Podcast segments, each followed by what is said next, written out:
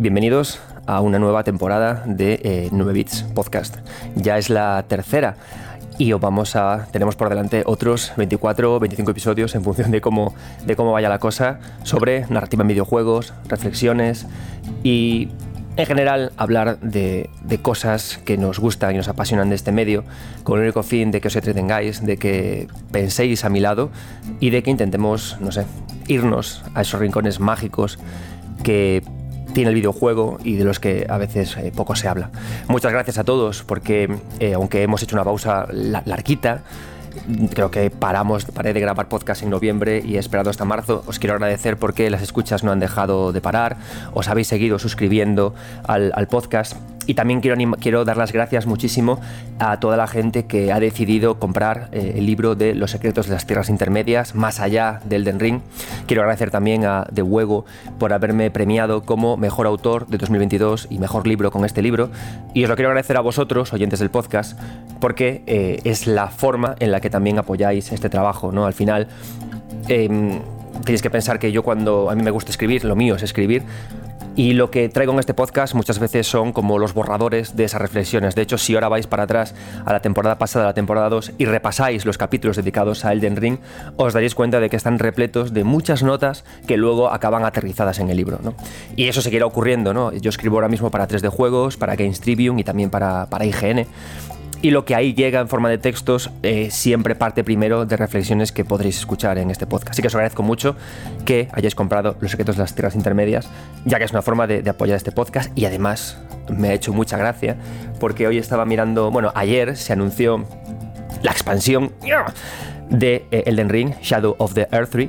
Y, claro, por supuesto estuve escribiendo sobre eh, teorías de lo que iba a ir ese, ese DLC Estuve ayer trabajando como un loco para, 3D Juegos, haciendo vídeos y haciendo textos y de todo para poder sacarlo adelante. Y en consecuencia, además, el libro de los secretos se vendió, se vendió mucho porque, como viene el lore contado, claro, es una forma estupenda para prepararse para el, próximo DLC y para entender qué es esa imagen con la que se anunció el, DLC. ¿no? Bueno, pues resulta que gracias a ello el libro creció mucho en ventas en Amazon, llegó a ponerse de número 42 de los libros más vendidos eh, a, nivel, a nivel mundial en idioma español y me hizo mucha gracia porque creo que llegué a la cima de mi carrera cuando estuvo un puesto por encima del el libro del ratón cagón, que sabéis que es un libro eh, nuclear en el lore del Den Ring, es el libro del ratón que examina los pañales de los niños y ve si hay caca o no hay caca. Hemos hablado, lo hemos traído alguna vez a algún Twitch, recordad que también estamos en Twitch martes y jueves a las diez y media con los amigos Alex Pareja y Rafa del Río. Así que nada, en general, muchas gracias. Eh, notaréis dos, cambios eh, en el podcast. El principal es el, musical. Eh, en lugar de, contar con, audios de archivo, he contado con las composiciones de Oscar Lema Permuy, que vendrá hoy también a hablarnos del tema de hoy. Oscar Lema es, eh, es el compositor principal de, mi vida, es uno de mis mejores amigos, por no decir mi mejor amigo, es un hermano, es de estos hermanos que nos llevamos con nosotros. Y me hace mucha ilusión que, que sus temas, sus composiciones estén en el podcast, porque cuando yo estaba en la universidad, que me la tomé con calma en la universidad, estuve montamos un grupo de música, nos llamamos The Orange Soap y entre nosotros nos llamamos, nos los jaboncitos. De hecho, si buscáis, son todavía por YouTube y por ahí, aún hay eh, aún hay restos todavía de las canciones que teníamos de conciertos que hemos dado y hasta de un blog que en Blogspot en el que monté yo un universo, empecé a construir el lore de los jaboncitos, ¿no? De cada uno de los miembros del, del, grupo, eran épocas oscuras, pero que ya apuntaba que me iba a ir por el lore, de, que lo mío era el lore. Y, el tema es que eh, Oscar era la voz de la banda y el compositor principal, ¿no? Digamos que mi papel en el grupo era eh, aporrear una guitarra y yo sobre todo lo que mejor se me daba era emborracharme, tirarme en el suelo en los conciertos y hacer el idiota, ¿no? Era, yo era, era el Sid Vicious de, la banda. Era, aquí me ves muy serio, muy gafapastero, pero a mí lo de, lo de beber, golpear la guitarra y tirarme por el suelo me encantaba. De hecho, en el primer concierto que dimos, le di tan fuerte a la guitarra que me corté eh, un dedo, empecé a sangrar y siguió, siguió el concierto. ¿no? Así éramos los jaboncitos en directo, maravillosos. Y sus temas van a estar eh, en esta en esta, bueno, en la banda sonora del, podcast, ¿no? Como no son temas a veces muy ambientales, veréis que va a haber cambios, ¿no? Que, haremos cuando hagamos los cambios de tema, entrará un temilla de él y que luego se irá difuminando hasta que nos quedemos de nuevo un poco en, silencio, ¿no? Vamos a ir probando cómo va todo y, veremos, ¿no? Otro cambio es que me va a ayudar eh, también en la, en la edición el señor Chen, que es una persona súper maja que he encontrado por Instagram, que me dijo, tío, me mola tu programa, deja que te eche un cable para editar cosillas y para subir volúmenes y arreglar las cosas. Y le he dicho, oye, a tope, ¿no? Vamos a, vamos a tocar cosas. Y lo demás seguirá igual. Con lo cual, tendremos cambios en lo, en lo musical, tendremos cambios en, espero que en la calidad del audio, pero seguiremos igual, ¿no? Todas las semanas traeré un tema que puede ser el análisis de un videojuego, leeremos libros, hablaremos de, cuestiones en general que, nos, que nos preocupen o que nos, nos, diviertan y vendrán una serie de invitados para poder charlar también sobre ello. ¿no? Recordad que todas las semanas en mi Twitter, en arroba 9bits, lanzaré una pregunta que vosotros podéis responder y que será para mí un placer coger vuestras respuestas, leerlas en el programa y si eh, alguna de las respuestas es interesante y coincide que la persona que me responde tiene un medio, da igual que sea grande o pequeño, estaré encantado de decirle, oye, qué guay, qué guay la opinión que me has dado sobre esto, ¿por qué no te vienes? Eh, das tu opinión en cinco minutitos, compartes tu medio y así nos vamos conociendo todos mucho más. Y eso es 9 bits. La temporada tercera empieza ahora y hablaremos de un videojuego que es, creo que, central durante este año, que es eh, Zelda Breath of the Wild. Empezaremos hablando de ese videojuego hoy, así que preparaos, porque llega el momento de lanzarnos hacia lo salvaje. Yo soy Irán Suárez, esto es 9 bits, y sí, ha vuelto el ratito de jugar.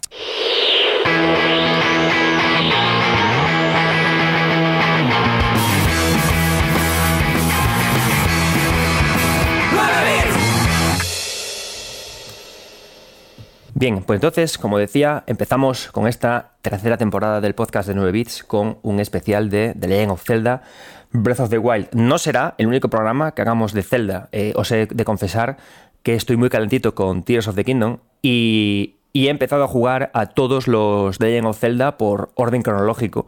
He empezado por Skyward Sword, Minish Cap y seguiré hasta llegar a Tears of the Kingdom cuando toque. Así que eh, os, os, animo, os aconsejo que hagáis lo mismo, porque habrá programas especiales de todos estos Zelda.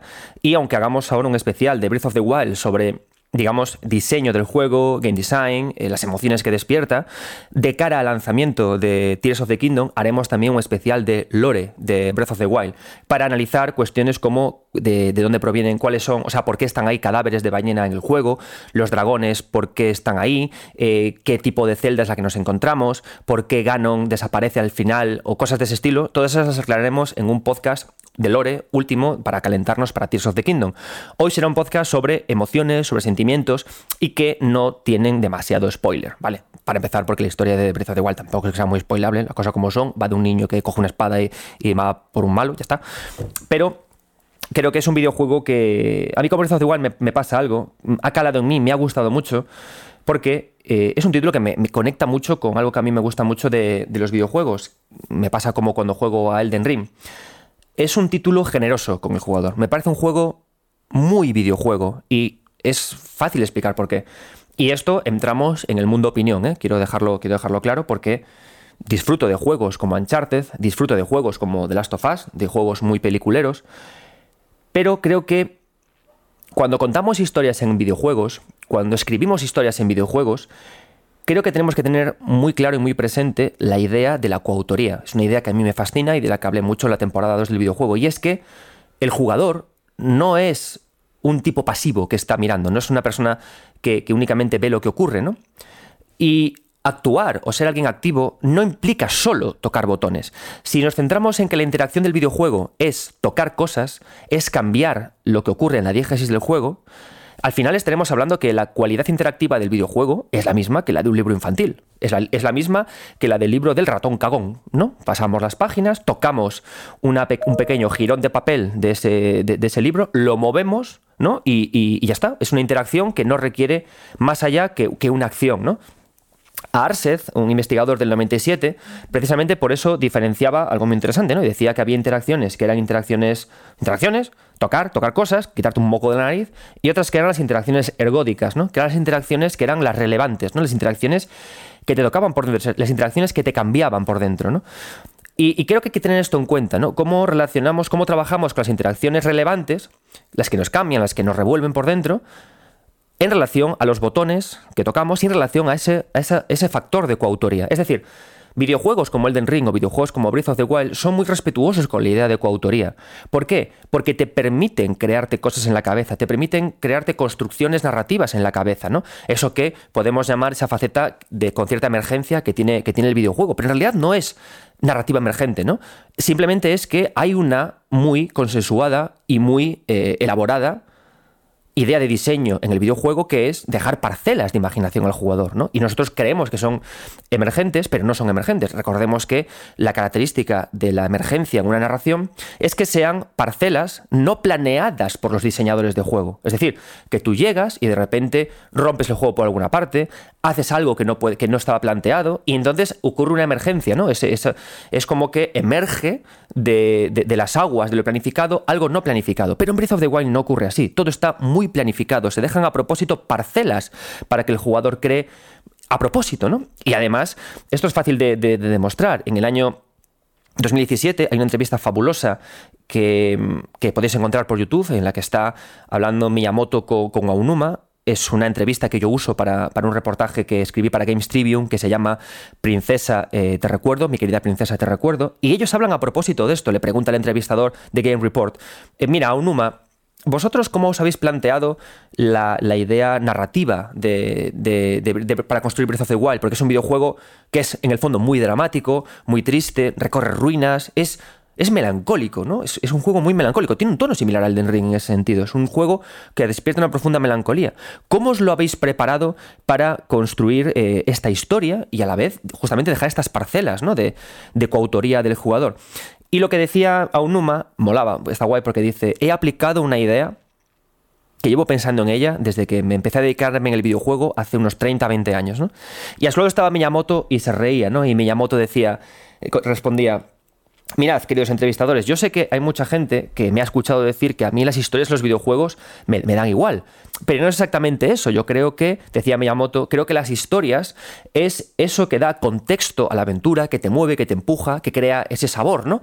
Pero que nunca puede estar eh, la jugabilidad supeditada o, la, la, jugabilidad nunca puede ser eh, condenada o anclada por la, por la historia, por la necesidad de contar una historia. ¿no? Y aquí hablamos ya de estas parcelas que le dejamos a la coautoría del jugador. Deja que el jugador no solo juegue, sino que construya esas historias. Demos un arenero en el que el jugador puede construir castillos, castillos también narrativos, castillos de relatos. ¿no? Y él decía además, contaba Miyamoto, que no soporta que quieras empezar a jugar un juego y que el juego te diga, quieto, tranquilo, majete, en tu sillón, golpe de remo en la nariz del burro, ¿no? Te voy a contar una historia, primero una, cinemática larga, te voy a lanzar un tutorial de estos eternos, odio tú los tutoriales, los que me estáis escuchando y que os dedicáis a analizar videojuegos, pocas cosas hay peores que te pasen para analizar un videojuego que tú ya no te apetece mucho y que el tutorial sea eterno. O sea, es horrible, déjame analizarte ya. ¿No? Déjame jugarte ya. Pues esto lo contaba, lo contaba Miyamoto, ¿no? Entonces, ¿qué pasa? Que al final Aonuma te cuenta esto, y sabes que Aonuma es hijo, hermano de, la forma de, trabajar de Miyamoto. Y justamente ocurre siempre esto en las historias de, Nintendo, ¿no? Y sobre todo cuando hablamos de los Mario y hablamos también de los Zelda. No hay nunca algo que te impida avanzar, no hay una, un gran vídeo, no hay una gran, no hay un gran tutorial, ¿no? Todo va hacia adelante, todo son ideas sugeridas. Incluso si nos vamos al primer Mario, de lo que hablaremos también en este programa, el único momento que nos da para eh, poder recibir una pieza de información, una pieza de, entre comillísimas, cinemática, ese momento en el que el, el, repente el juego se pone en tiempo pasivo, Mario camina por un puente después de derrotar a los falsos Bowser de los mundos 1 al 7 y camina hasta Toad. Resulta que ahí Toad le dice, lo siento Mario, pero thank you Mario, but our princess is in another castle. ¿No? Es el único momento, ¿no? Y si os dais cuenta, en ese momento en el que en Mario, Super Mario Bros. del 85, eh, se para la interacción, es un momento que se repite en toda la aventura, es un momento que el jugador puede predecir y que no le coge de sorpresa y que además se prepara un momento de premio y de, y de necesario relax. ¿no? Entonces, ¿qué ocurre? Que, que, esa idea de que el momento de, de que se corta la interacción, de que tengas que soltar el mando, siempre se produce también, se produce del mismo modo también cuando estamos hablando de, Breath of the Wild. Son momentos en los que el jugador puede predecir cuándo va a ocurrir, cuando encontramos un recuerdo, cuando estamos inmersos en una aventura principal y nos acabamos la aventura, pero nunca ocurre antes. Es decir, hay una gran generosidad por narrar a golpe de sugerencias, porque no haya... Eh, porque exista casi casi hasta una emergencia planificada, una emergencia programada, ¿no? Una forma de que el jugador tenga estas parcelas narrativas, ¿no? Y Aonuma, cuando se refería a esto, a estoy aplicando unas ideas de contar historias que yo ya había pensado en ellas hace 20 años, se está refiriendo justamente a cómo Nintendo lleva toda la vida trabajando con la forma de contar historias, ¿no? Y que es la que, decía Miyamoto, las historias en un videojuego nunca pueden ser espacios que te constriñan, que te, que te, que te impidan hacer... Al contrario, tienen que ser espacios de contexto, espacios que te catapulten, ¿no? Y me, gusta mucho cómo Nintendo, la gran eh, creadora de jugabilidades, poco a poco camina hacia un territorio que es el que a mí más me gusta del videojuego, ¿no? Que es cuando creo que el videojuego empieza a identificar cuáles son sus fortalezas propias a la hora de narrar. Identificarlas es la clave de este podcast, hablar de ellas es la clave de este podcast. Y es justamente eso, cuando lo que se te cuenta es a través de sugerencias, cuando tú mismo puedes decidir cuándo activar una cinemática, cuando el videojuego nunca te obliga a parar. Creo que son cosas que... Eh, que marcan, incluso que diría que marcan el resurgimiento de los videojuegos japoneses. Porque no nos engañemos que la, eh, o sea, el auge de lo japonés estuvo creo que desde Play 3, bastante en decadencia y llaman varias generaciones. Pero creo que con juegos como Elden Ring, los Dark Souls, con juegos como Breath of the Wild, creo que desde Japón nos están llegando estas, eh, estas aportaciones al lenguaje del videojuego que creo que empiezan a ser ya tan de videojuego. Por fin empezamos a huir de eh, las cinemáticas forzadas, de que el videojuego queramos parecerlo al cine, de que el videojuego, que el videojuego queramos que se parezca a... Y empezamos a identificar formas propias de contar historias, empezamos a identificar formas propias de sugerir, empezamos a entender que nunca podemos quitarle el mando de las manos al jugador, de que todo tiene que ser ergódico, de que todo tiene que ser relevante, de que tenemos que construir espacios que sean areneros en los que crear nuestros propios castillos para contar historias. Y eso es lo que hace tan interesante a Breath of the Wild, es lo que hace que me guste tanto, ¿no?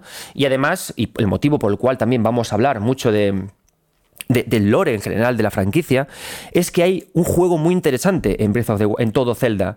Un juego que hace que sea apasionante comprarse los libros de, de Hyrule Historia o los de Enciclopedia. Y es el juego de, de, unos niños, de unos creadores, que han hecho videojuegos de Zelda sin pensar que van a estar nunca unidos, y que han decidido unirlos, han decidido construir un lore, una historia y hacer que elementos concretos de, su, de, su, mundo, de su, de su mundo ficcional, de su mundo ludoficcional, viajen de un capítulo a otro para darnos esa sensación de que es todo un mundo cohesionado. Por eso hablaremos tanto de Zelda en esta temporada, como también hablaremos, por supuesto, de Final Fantasy. Vais a tener muchos capítulos especiales de Final Fantasy, porque tengo ganas de Final Fantasy XVI a tope. Introducción larga para empezar a explicar por qué arrancamos esta temporada con Breath of the Wild. Y ahora sí, empezamos, o bueno, continuamos más bien.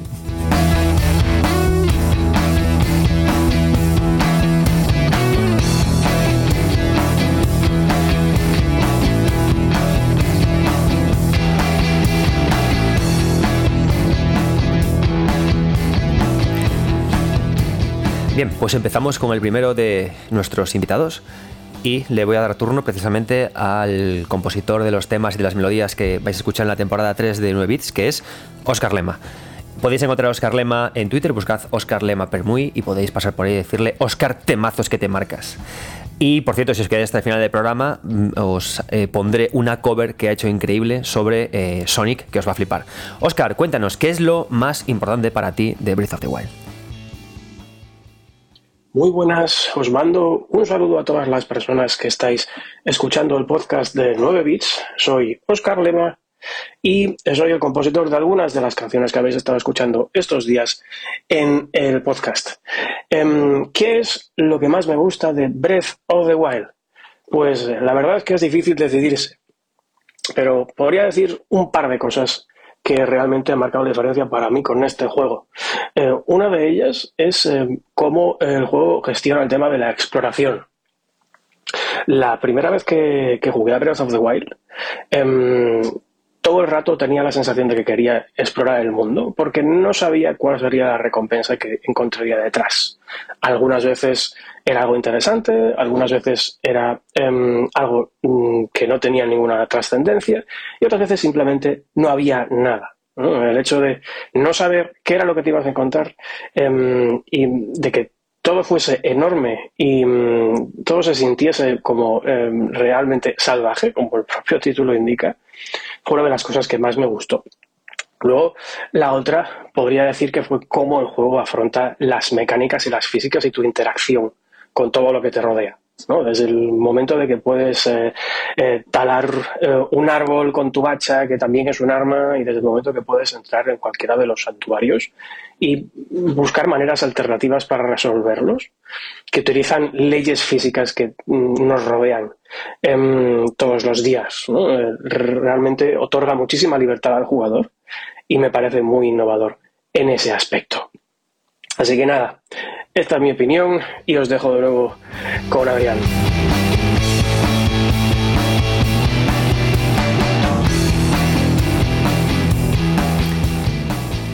Muchas gracias, Oscar. Hay eh, algo fascinante en lo que comenta Oscar sobre la exploración de Breath of the Wild y es el eh, nunca saber qué te, vas a encontrar. Eh, yo, como decía, y no quiero hacer especiales o demasiadas comparativas con, con Elden Ring, pero sí que es cierto que, bueno, rejugué ahora eh, Breath of the Wild después de machacarme para, hacer el libro de, del Den Ring. Y hay algo interesante en la forma en la que plantea eh, su, universo, ¿no? Su, construcción, ¿no? Su mundo. Si, pensamos en los mundos de, de Hidetaka Miyazaki, y, esa, y, ese mundo que recorremos, nos damos cuenta de que su mundo está poblado de ruinas. Pero las ruinas de Miyazaki son interpretables. ¿Qué quiero decir? Todavía podemos apreciar las, juntas de los ladrillos, podemos apreciar los detalles de, de los pórticos, la decoración de las catedrales, podemos como hasta percibir que, que como que la vida todavía no se ha detenido en ellas, ¿no? que todavía quedan vestigios.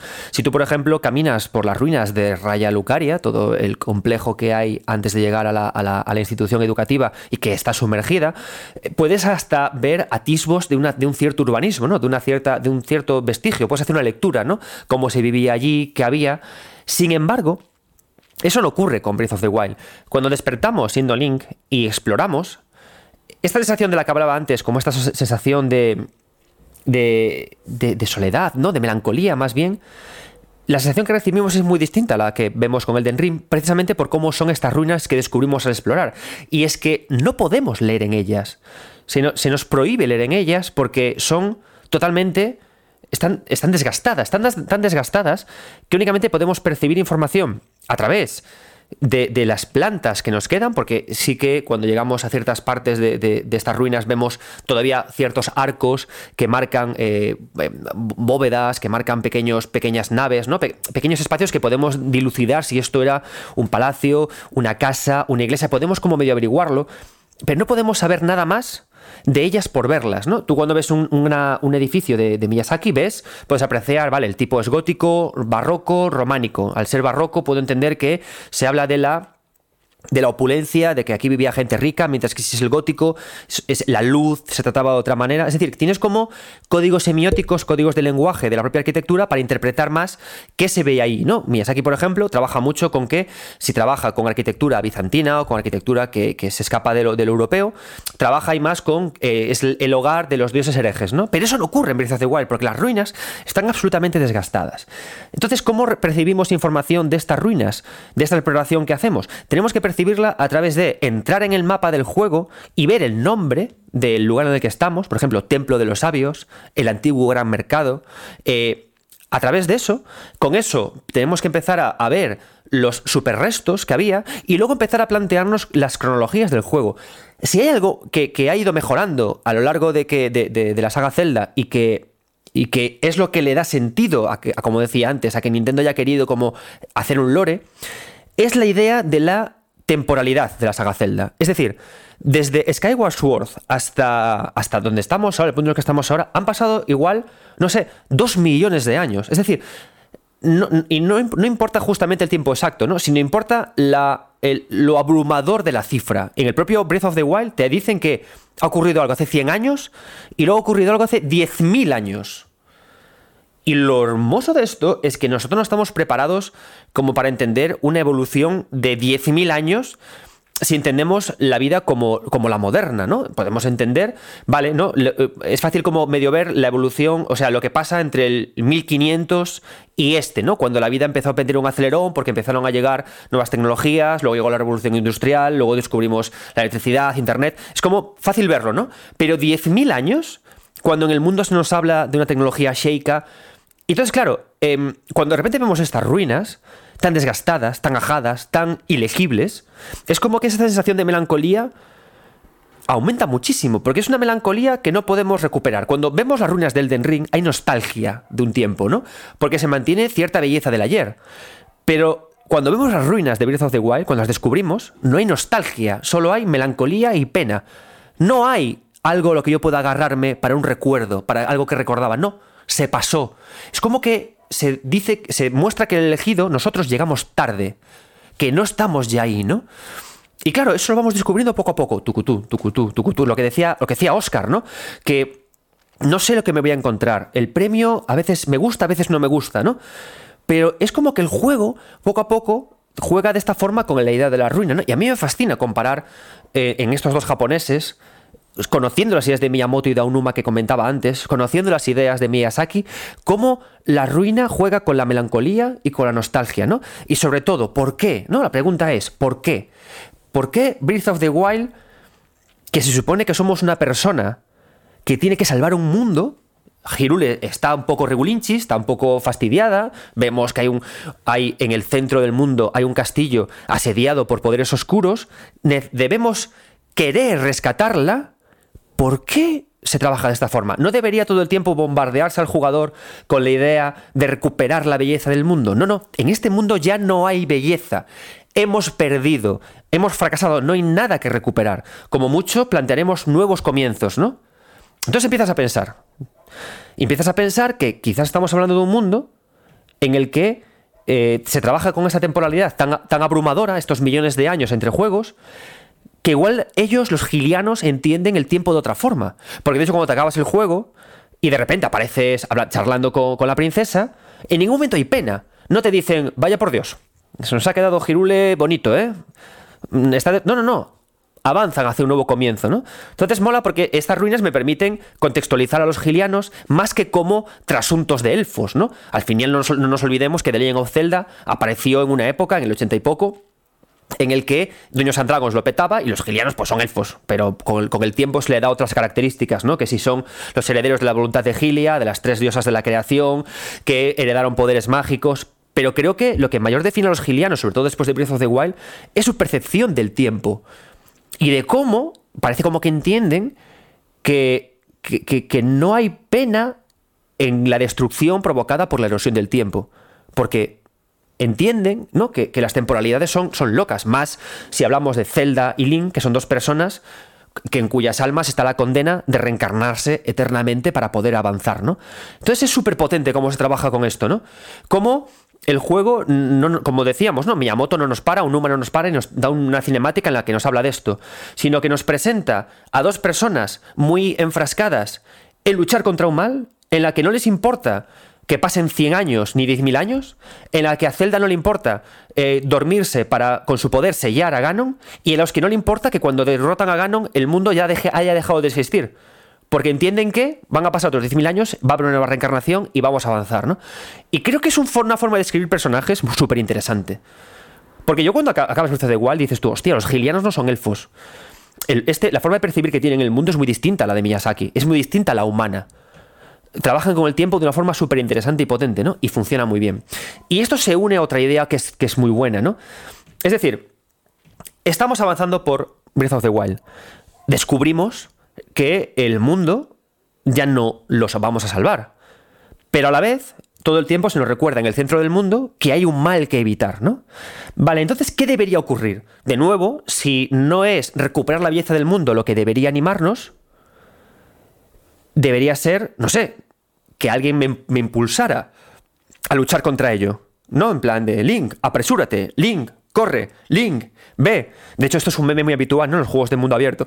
La idea de que la idea de que, eh, jaja, el mundo se va a acabar, pero yo puedo hacer lo que quiera. Claro, ¿qué, ¿qué pasa? Que es que los gilianos piensan de otra manera el tiempo, lo conciben de otra forma. Y de hecho, la belleza del mundo de Breath of the Wild, la hermosura, es como que todo el tiempo te dice, piérdete en el mundo, piérdete en el bosque, no vayas a, donde, a donde, quieres ir, no, no, busques las aguas vivas, sino que quédate en esta, en esta tierra y, conviértete en algo más con lo salvaje, ¿no? ¡Wow! Y es un mensaje súper interesante si entendemos cómo son los gilianos y cómo están escritos en función de cómo se nos da la información. ¿Por qué Link de forma tan natural y sin gritar y sin prisas decide sumergirse en el mundo? Porque es un mundo en el que no hay objetivos marcados.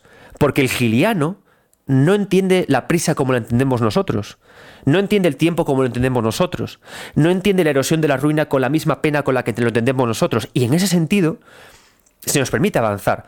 Lo que importa más en este mundo, lo que los Sheikah con su, eh, con su tecnología ancestral parecen querer transmitirnos, es que lo importante es volver a ese punto en el que somos el héroe del tiempo con calma, pero ¿Por qué? Porque el tiempo es, parte de nuestras herramientas como gilianos. El tiempo está a nuestro favor, trabajamos con él, luchamos con él, es parte de nuestras armas. Zelda se congela en el tiempo porque es parte de su alma.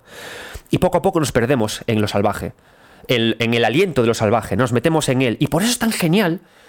Yo en esta partida segunda que jugué, eh, porque hay que reconocer que la, primera vez que jugué a Breath of the Wild no acabo de conectar conmigo, pero esta vez ya sí.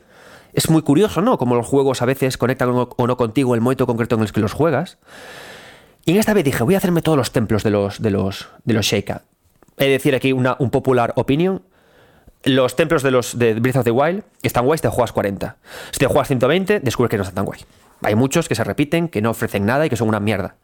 Pero en su. En, funcionan, sí que funcionan bien en su viaje funcionan en, recorrer unos y los otros, porque funcionan para perderte lo salvaje. Los ancestros no te piden que vayas a por Ganon, te piden que te pierdas en lo salvaje, que juegues con la principal herramienta de los gilianos, que juegues con el tiempo, que lo hagas tuyo, que te pierdas. Y por eso es tan increíble cuando si completas todos los templos, y esto quizás puede ser spoiler para muchos, podéis parar aquí, si completas todos los templos y vuelves a un templo concreto y vas allí, una gran escultura de Gilia, de la diosa que heredó la voluntad de, de, Dim, Farone y Nairu, de las diosas de la creación, de las diosas doradas, te entrega los hábitos del Link original, del héroe del tiempo original, los hábitos que, te dieron, que Gaepora te dio en Skyward Sword, el, gorro verde que te regalan en The Minis que te regala E0 cuando lo, cuando lo rescatas, te lo, te lo dan, y es como que de repente te confirman que tú eres un ente detenido en el tiempo.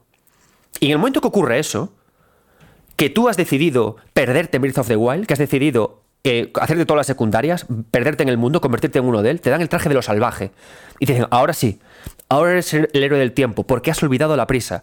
Porque el giliano no juega con la prisa. El giliano trabaja con el tiempo de esta manera. Y así me lo has contado, a Onuma, me lo has contado, Miyamoto, sin una puta cinemática todo esto.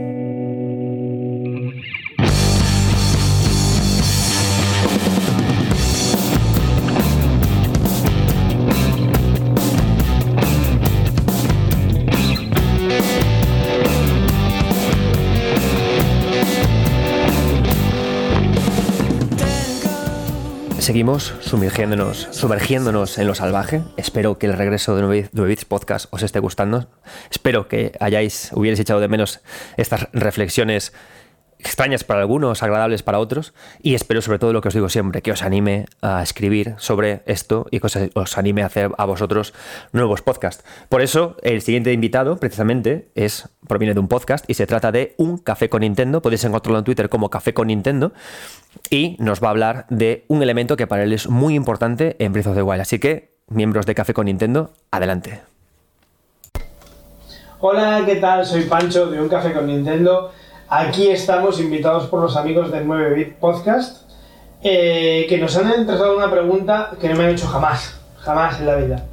Que se trata de qué me gusta tanto de Breath of the Wild, de, de Legend of Zelda Breath of the Wild. Creo que solo tengo unos minutos, entonces no puedo enumerar, enumerar perdón, las 229 cosas que me gustan de, de ese juego. De modo que voy a intentar quedarme solo con un par de ellas. Mm, me encanta el hecho de que eh, pusiera todo patas arriba. pusiera todo patas arriba. O sea, el concepto de mundo abierto ya llevaba entre nosotros mucho tiempo, pero Breath of the vino a darle una vuelta, eh, quizás no de 180 grados, pero sí a, replantear y a repensar cosas que se daban por, por sentadas, para hacer un uso absolutamente magnífico de las físicas y de la interacción con el, con el entorno. Yo creo que eso, algo a día de hoy, no se ha vuelto a ver no se ha vuelto a ver en, ningún otro juego. Se ha intentado en otros títulos como Immortals, um, Phoenix Rising y demás, pero como Breath of the Wild yo creo que no, no, han alcanzado, no han alcanzado esa gota.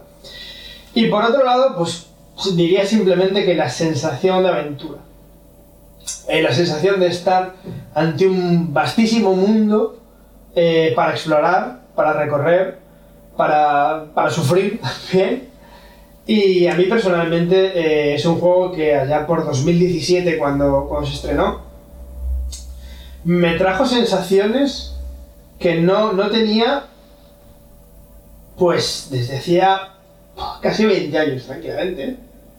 Y eso es mucho decir.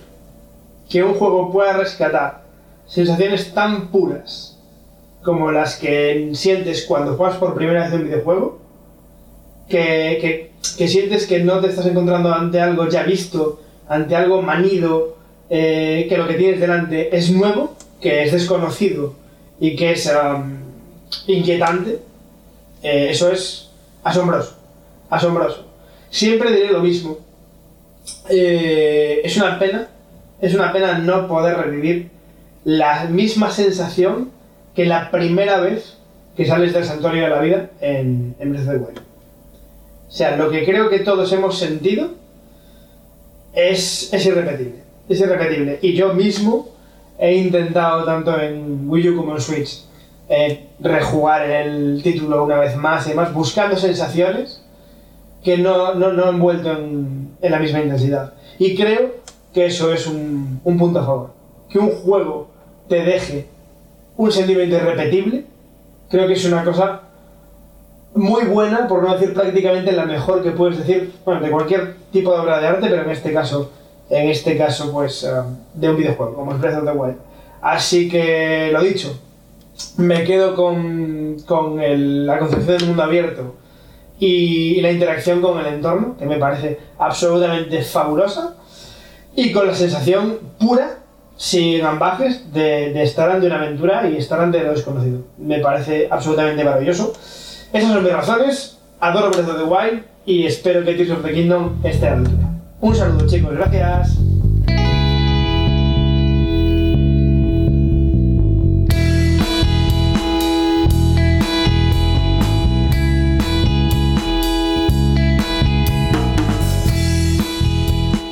Muchas gracias. No dejéis de escuchar el podcast de Café con Nintendo.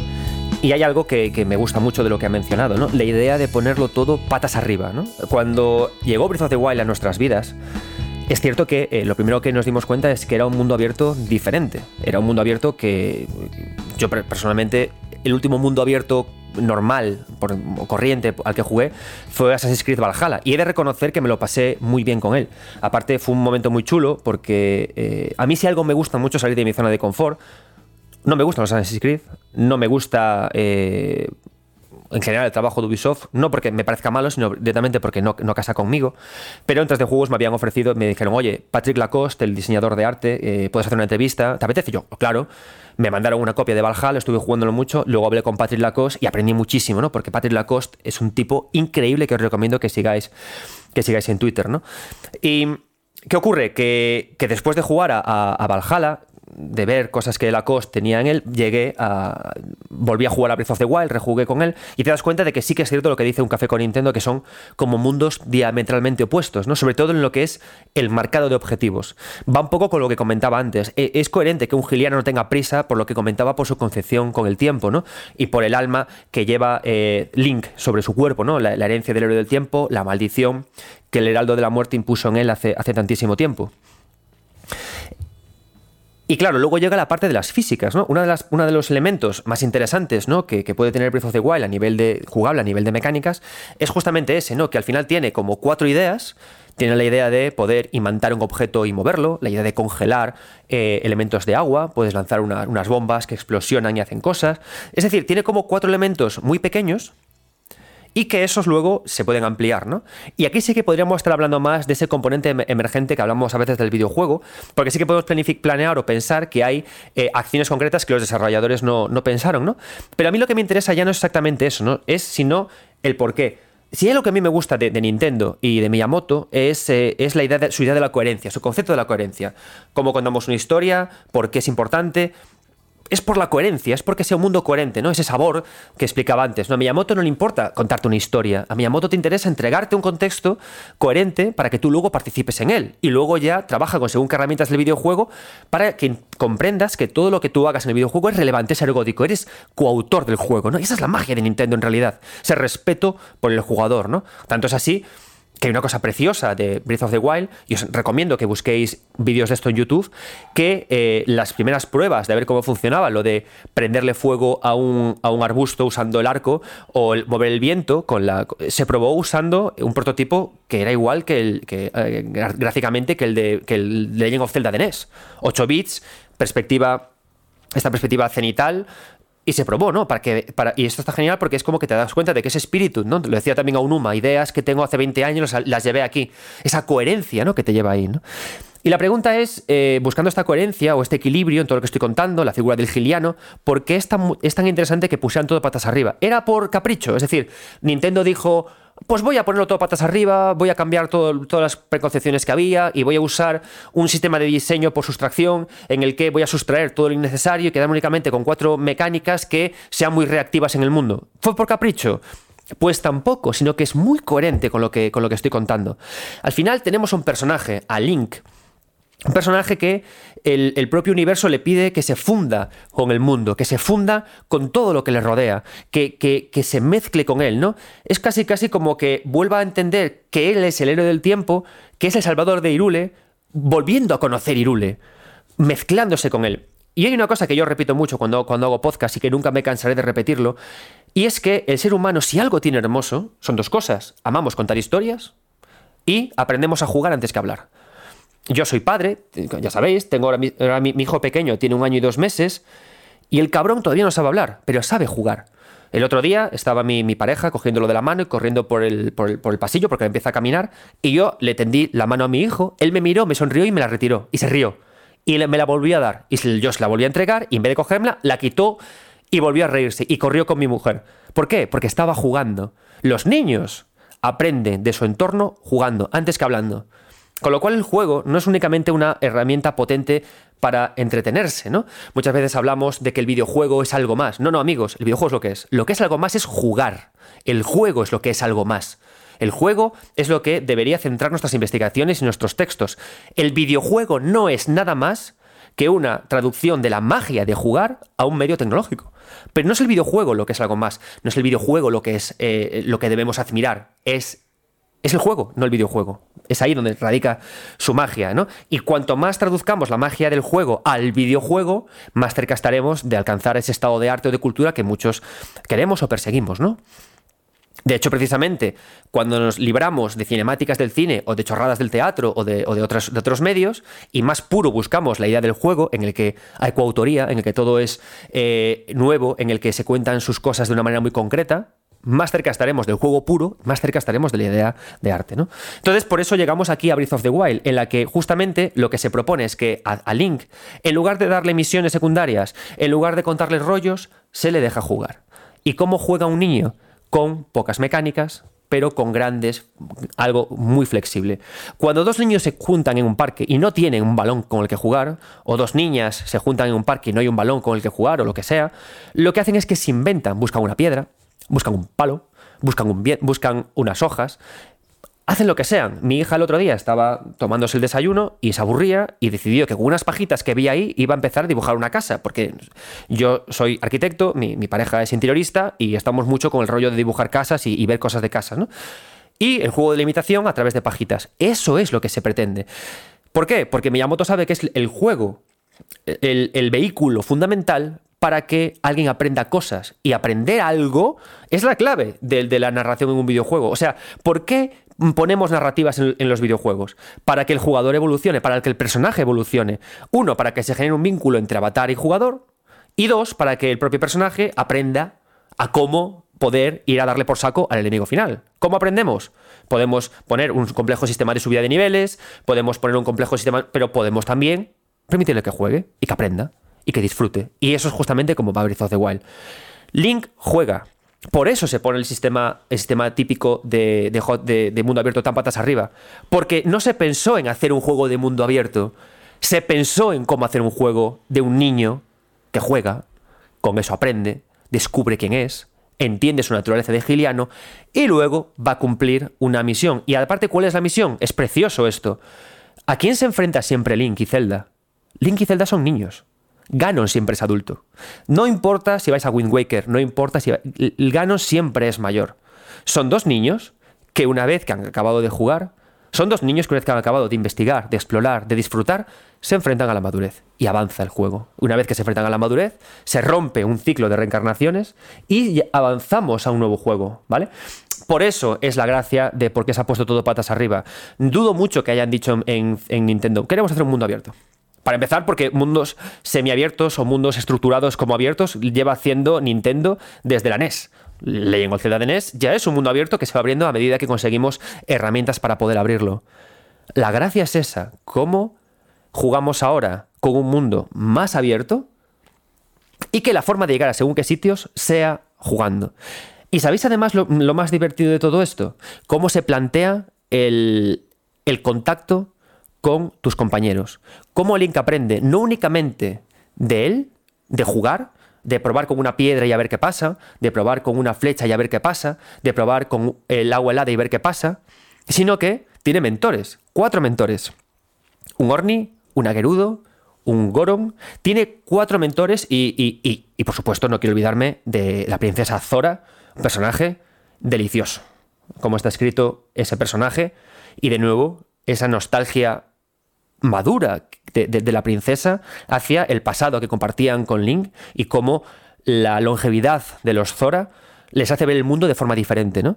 Y cómo contrasta eso con los gilianos, que aunque tienen una mortalidad similar al humano, tienen a la vez una concepción temporal extraña por culpa de su maldición. O sea, qué lindo, ¿no? Hablemos de estos personajes. Hablemos de los cuatro elegidos y de la balada que han tenido que escuchar.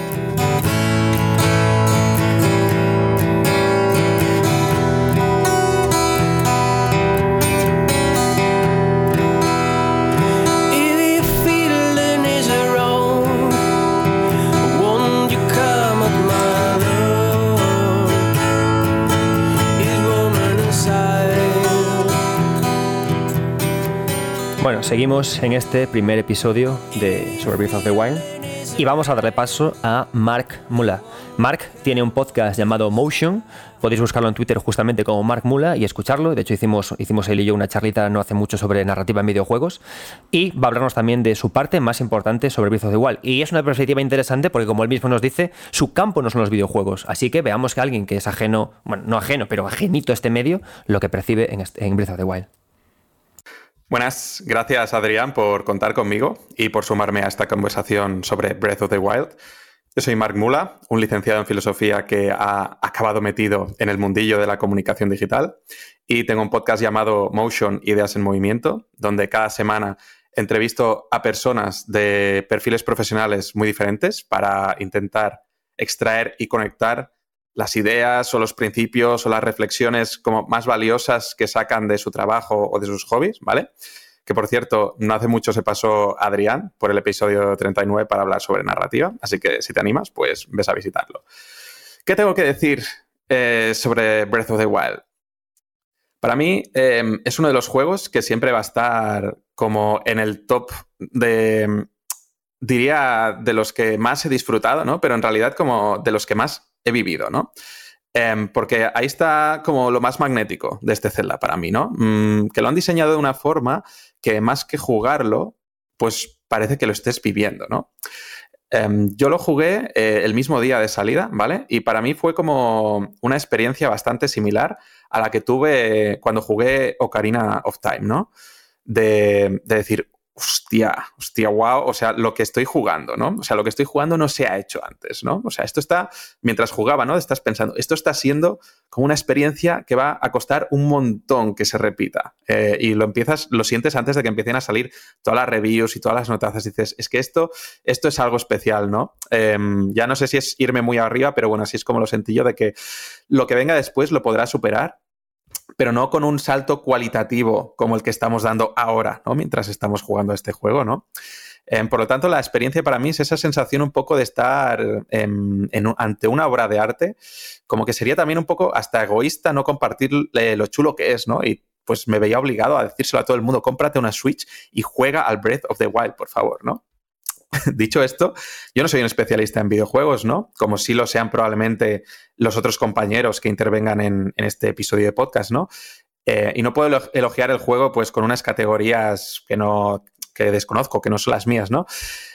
Pero sí que puedo decir que uno de los ingredientes más potentes que para mí tiene este Zelda es su efecto tranquilizante, ¿vale? O sea, el hecho de encender la Nintendo Switch eh, y que se cree como una burbuja a tu alrededor y relajarte ¿no? con esos paisajes y con esa música de Hyrule, para mí es lo más potente que tenía esta celda, ¿no? A la hora de, yo jugarlo, ¿no?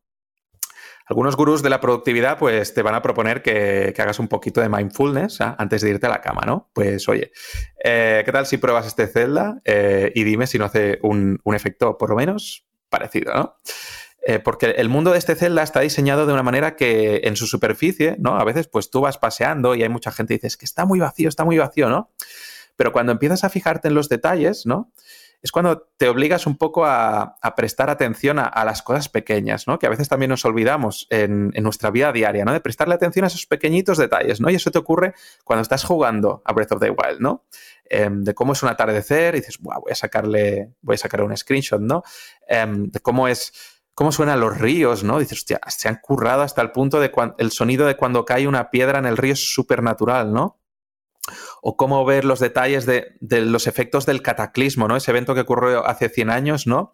Eh, y cómo están integrados en la naturaleza, ¿no? Que, obviamente tienen su aura de tristeza, ¿no? De, tragedia, pero están integrados de una manera en la naturaleza, ¿no? De que han pasado esos 100 años y la naturaleza lo ha devorado, ¿no? Ha devorado los edificios y la civilización pero que está representada de una forma como, como preciosa, ¿no? Y dices, wow, es que qué bonito es, es todo, aunque me estén presentando como un escenario decadente y un mundo destruido, lleno de desesperanza, ¿no?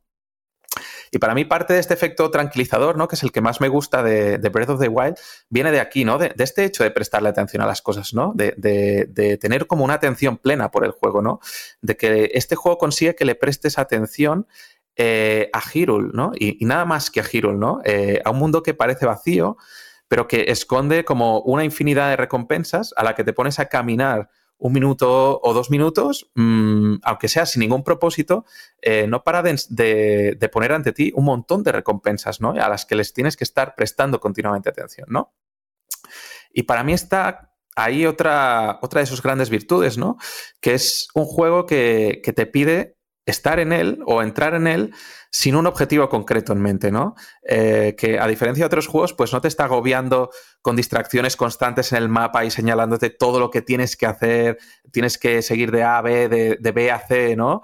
Eh, y que es un juego que a diferencia de otros, no tienes que estar tachando checklist todo el rato, venga, he hecho esto, check, check, check, check, check, ¿no? De otras cosas que son más propias de pues, misiones diarias, misiones semanales, otros que solo giran alrededor de las misiones y se te llenan las cosas de misiones secundarias, ¿no?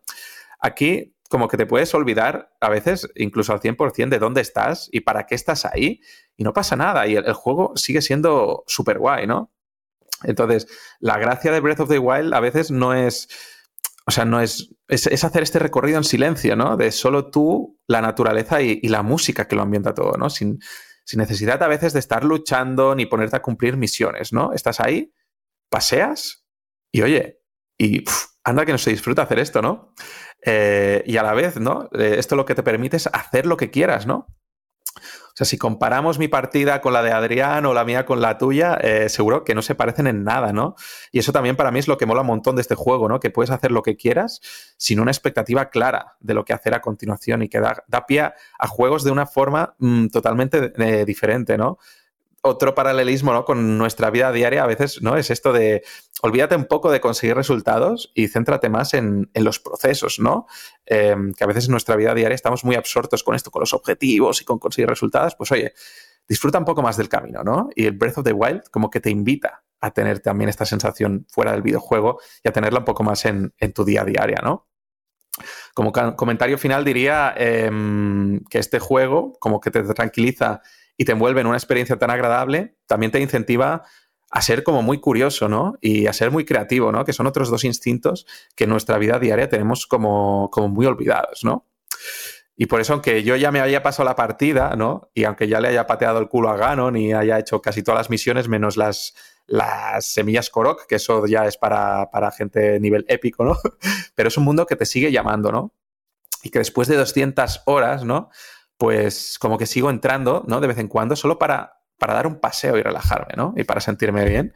Em, porque seguir explorando Hyrule, al final en este juego es como la recompensa en sí misma, ¿no? Eh, y para mí esta es la parte como más valiosa y más potente que tiene Breath of the Wild, esta huella que deja en, en los jugadores.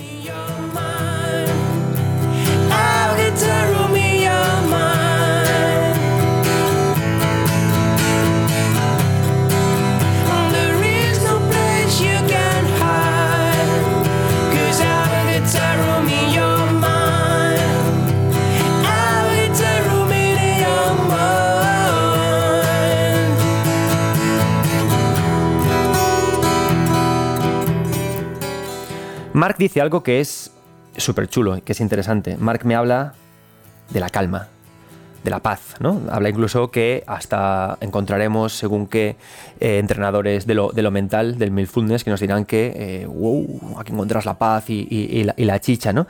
Pero ¿Cómo encontramos esa calma? ¿no? Hay muchas formas de encontrar la calma en Breath of the Wild, ¿no? Por supuesto, mirando una puesta de sol.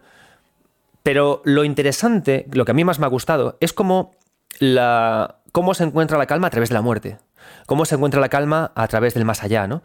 Hay una idea curiosa, ¿no? Que, engancha con esta idea de la temporalidad extraña que tiene Breath of the Wild y de cómo el, este, el mundo interpreta lo que pasó antes y lo que pasó después, que es que te puedes encontrar con, espíritus, ¿no? Te puedes encontrar con el, con el espíritu del, rey de, de Girule, un poquito cabrón el rey de Girule, si me, si me preguntáis, un poquito presionador de más para ser tan, para conseguir ser, ser tan bondadoso. Tan bondadoso no eres, payaso, que anda que no le has chinchado a la, buena de, de, Zelda. Pero bueno, el caso es ese, que, mm, que a todas estas personas las conocemos a través de espíritus, ¿vale?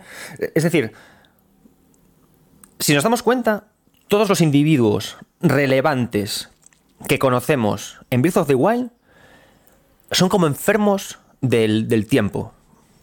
Enfermos, o sea, no, no enfermos del, clima, ¿no? sino enfermos del tiempo, de, time, enfermos por las eras, por el paso de las eras. Unos son espíritus y están muertos. Unos están, de estos cuatro, están congelados en artefactos, artefactos del pasado. O sea, son espíritus que, trabajan para mejorar el futuro, pero están congelados en estas bestias divinas que provienen del pasado. El, rey está congelado en el, en el templo del tiempo, en este templo construido en la época de, en, la época de Skyward Sword, que se, en Ocarina of Time acabó de, estar perfectamente construido, ¿no?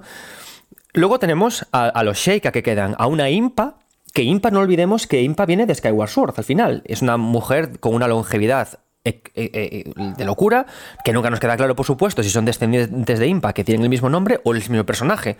Nos encontramos también a los investigadores de artefactos. Uno de ellos la, no me acuerdo el nombre, de la científica primera que nos encontramos, convertida en el cuerpo de una niña porque intentaba hacer una pócima para poder evitar también cuestiones temporales y acabó transformada en una niña, ¿no? Para rejuvenecer.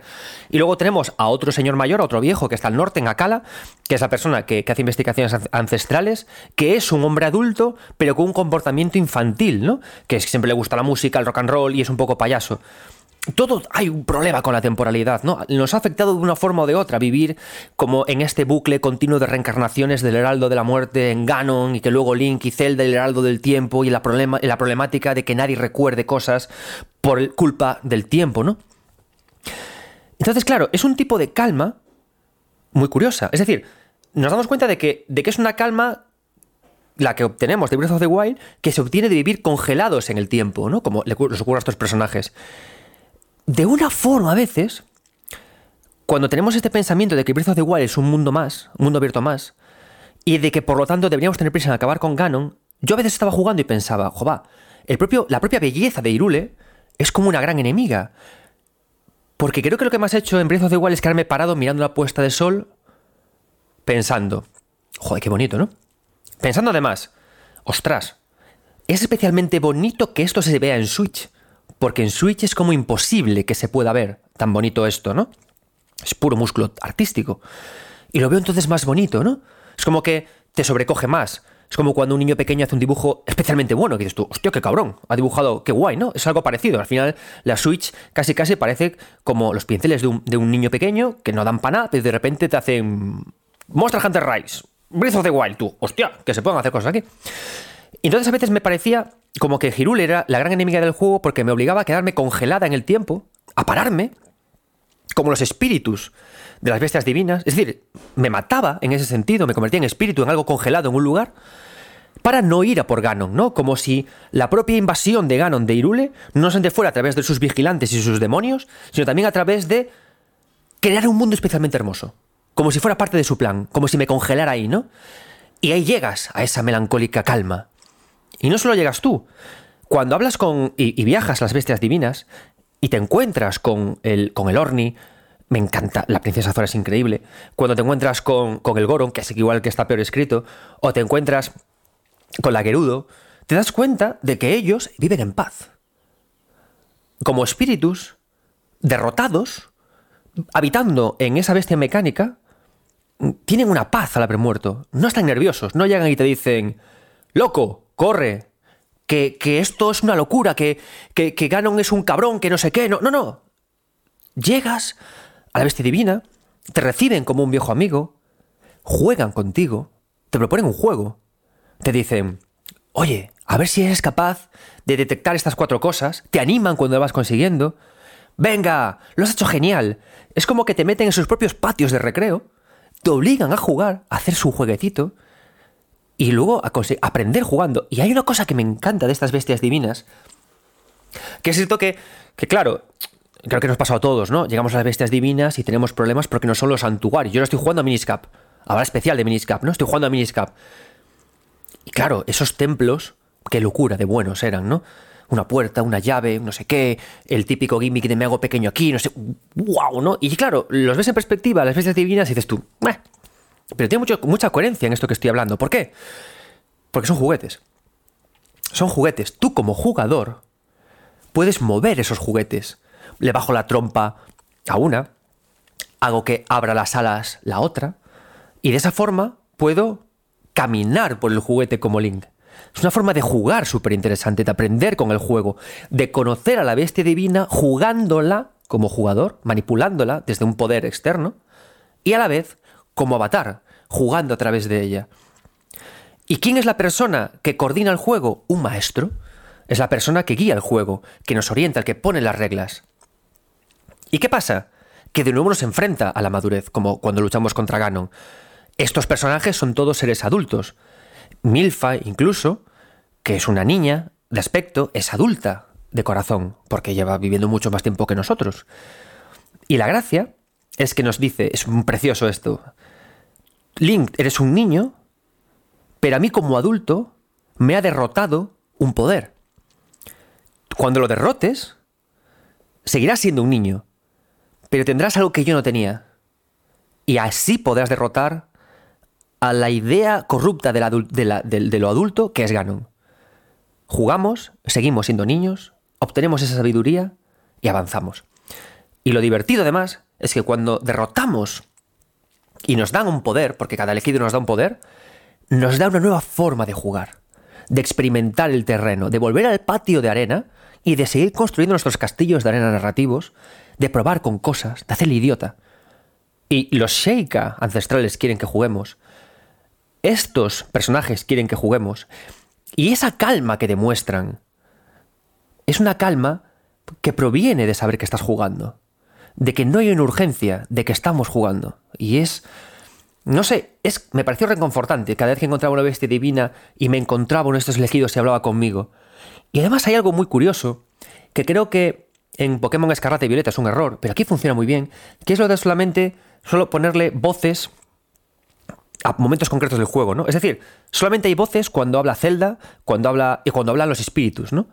Y de repente cuando hablan en español estos espíritus, ostras, se llena la habitación. Es como que, wow, qué peso le da, ¿no? Y qué reconfortante las voces, qué bien doblado está, qué bien elegido el casting de voces y qué reconfortante es la voz del Goron, la voz del Agerudo, la voz de todos, ¿no?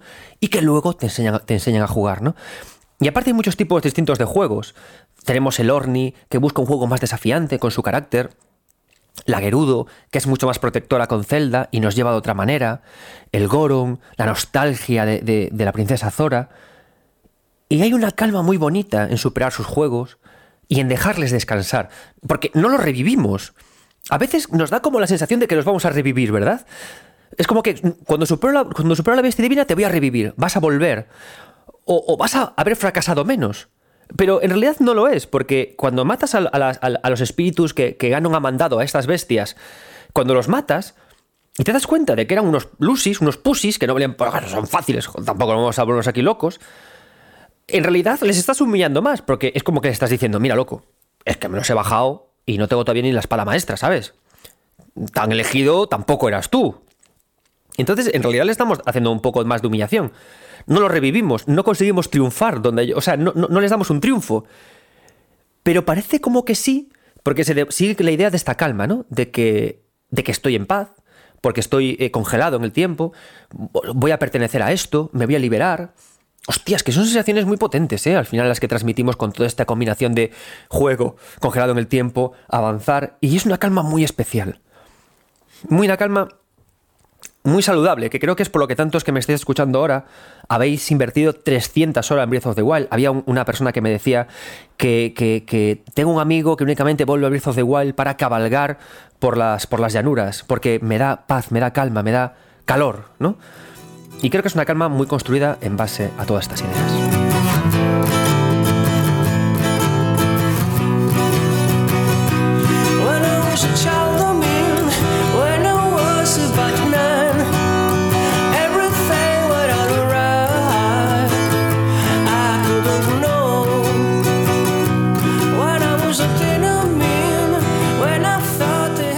Estamos llegando ya al final de este primer episodio de 9 Bits. Espero que os esté gustando mucho. No dejéis de compartirlo con vuestros compañeros, con vuestros amigos, con vuestras amigas, vuestros padres. No dejéis de comentar en iVoox, comentar en YouTube y moverlo todo lo que podáis porque ayuda muchísimo a que este proyecto siga y que lleguen muchas más temporadas. Bien, estamos ya acabando, pero vamos a dar paso a otro de los invitados de la velada, al último de ellos, a Juan Cash, que es productor de la asociación de podcast Splendid. Splendid es una, podéis buscarlo, Splendid, eh, Club Splendid eh, en Google y veréis que es un espacio que suscribe a, podcasts muy interesantes y a cambio de una suscripción podéis acceder a ellos, a, podéis acceder también a, grupos de Telegram para poder charlar con ellos. Es un proyecto súper interesante. Y Juan Cash nos va a hablar de lo que a él más le ha gustado de Breath of the Wild, que será con lo que cerremos este precioso programa. Muchas gracias a todos, muchas gracias Juan Cash y adelante. Muy buenas oyentes de 9 Bits, soy Juan Cash, productor en Splendid y seguidor de este maravilloso programa. Hoy me preguntaba Adrián Suárez si podría dar mi opinión sobre Legend of Zelda Breath of the Wild o por qué el juego para mí es importante. No se me ocurre un juego mejor del que hablar porque The Legend of Zelda Breath of the Wild es maravilloso. A mi juicio personal como jugador, esto se produce por dos piedras angulares. Tiene dos motivos de peso que convierten el juego en una auténtica maravilla. Por un lado, la curiosidad. La curiosidad es la exploración. A diferencia de títulos como mm, los que ya asociamos de una forma muy clara a Ubisoft, en Breath of the Wild encontramos eh, una exploración totalmente genuina. Eh, se seduce al jugador no por un icono en el mapa, sino por, por detalles visuales. Por ejemplo, un desierto y de repente hay un árbol que no te cuadra. O mm, un campamento enemigo con alguna particularidad. No lo sé. El tema es que hay un montón de puntos de interés y ninguno te lo marcan como tal. ¿Cómo se traduce esto de una forma muy fácil de comprender? Es cuando tú te planteas una ruta, cuando tú dices, quiero ir a hacer esta misión. Y por el camino te pasan cinco horas porque te asomas a un precipicio, porque quieres observar por allí, porque mm, te llama la atención un pequeño detalle de algún sitio. Y claro, esto se potencia muy bien con una de sus mecánicas más polémicas, que es el desgaste de las armas. Cuando tus armas se rompen, necesitas constantemente que te nutran. Y siempre en estos puntos encuentras recompensas. Entonces ya no solo es un interés que se recompense con una imagen bonita, sino que además te están dando un buen caramelo, podríamos decir. Para mí ese es un punto vital del, de Breath of the Wild y lo que lo llevó también a, pasar a formar uno de los juegos de la historia, ¿no? Llevarse esas, esas notazas y esas calificaciones. Por otro lado, y no por ello menos importante, tenemos su narrativa.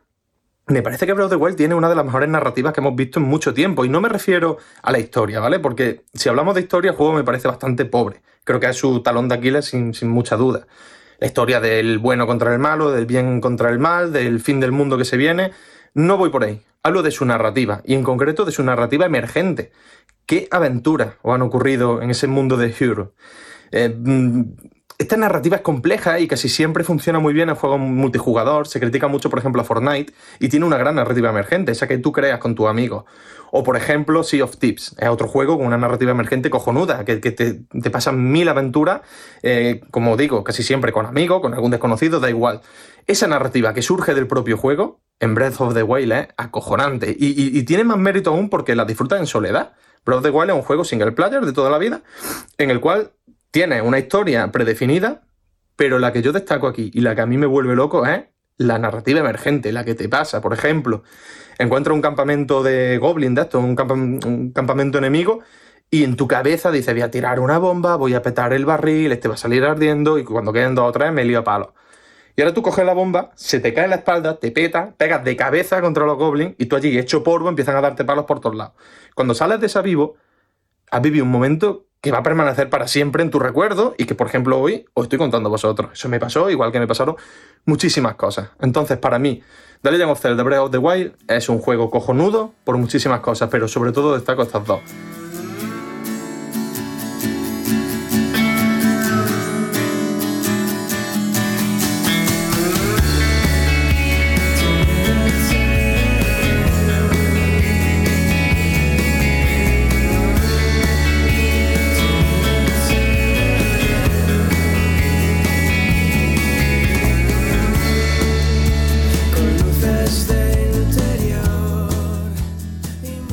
Habla de algo maravilloso que es la curiosidad, ¿no? ¿Qué es el juego sin la curiosidad? ¿Cómo se va a llegar a un lugar hermoso en el que mirar más allá sin la curiosidad, ¿no? ¿Cómo se va a despertar el, interés de alguien de activar una cinemática si no es a través de la curiosidad, ¿no?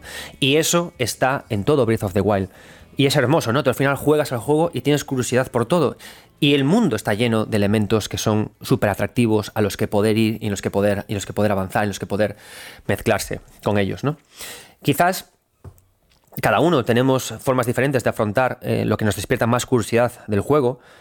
A mí uno de los elementos que más me interesó eh, comprender y que más busqué era eh, el primero, bueno, dos de ellos, ¿no? El, camino de Zelda que hizo para, su misión. Hay una misión muy bonita de, de Zelda que un personaje escrito como, con muchísima finura, que, que Zelda, eh, ella, eh, heredera de la voluntad de Gilia, tiene que ser capaz de despertar el poder de la Trifuerza para poder con su poder, pues eso, ¿no? Hacer algo que hizo también Skyward que es congelar al heraldo del de la muerte y también eh, apartar de su apartar el mal, ¿no? De los de los ancestros. No olvidemos que el poder que tiene la espada la espada maestra proviene de Gilia, como también el poder de Zelda, que es la destrucción del mal, ¿no?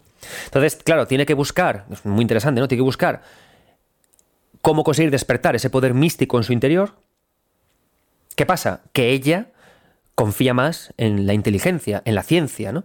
E insiste en averiguar eso, ¿no? Entonces, hay un personaje muy bien escrito, con una tensión súper atractiva e interesante entre ciencia y fe.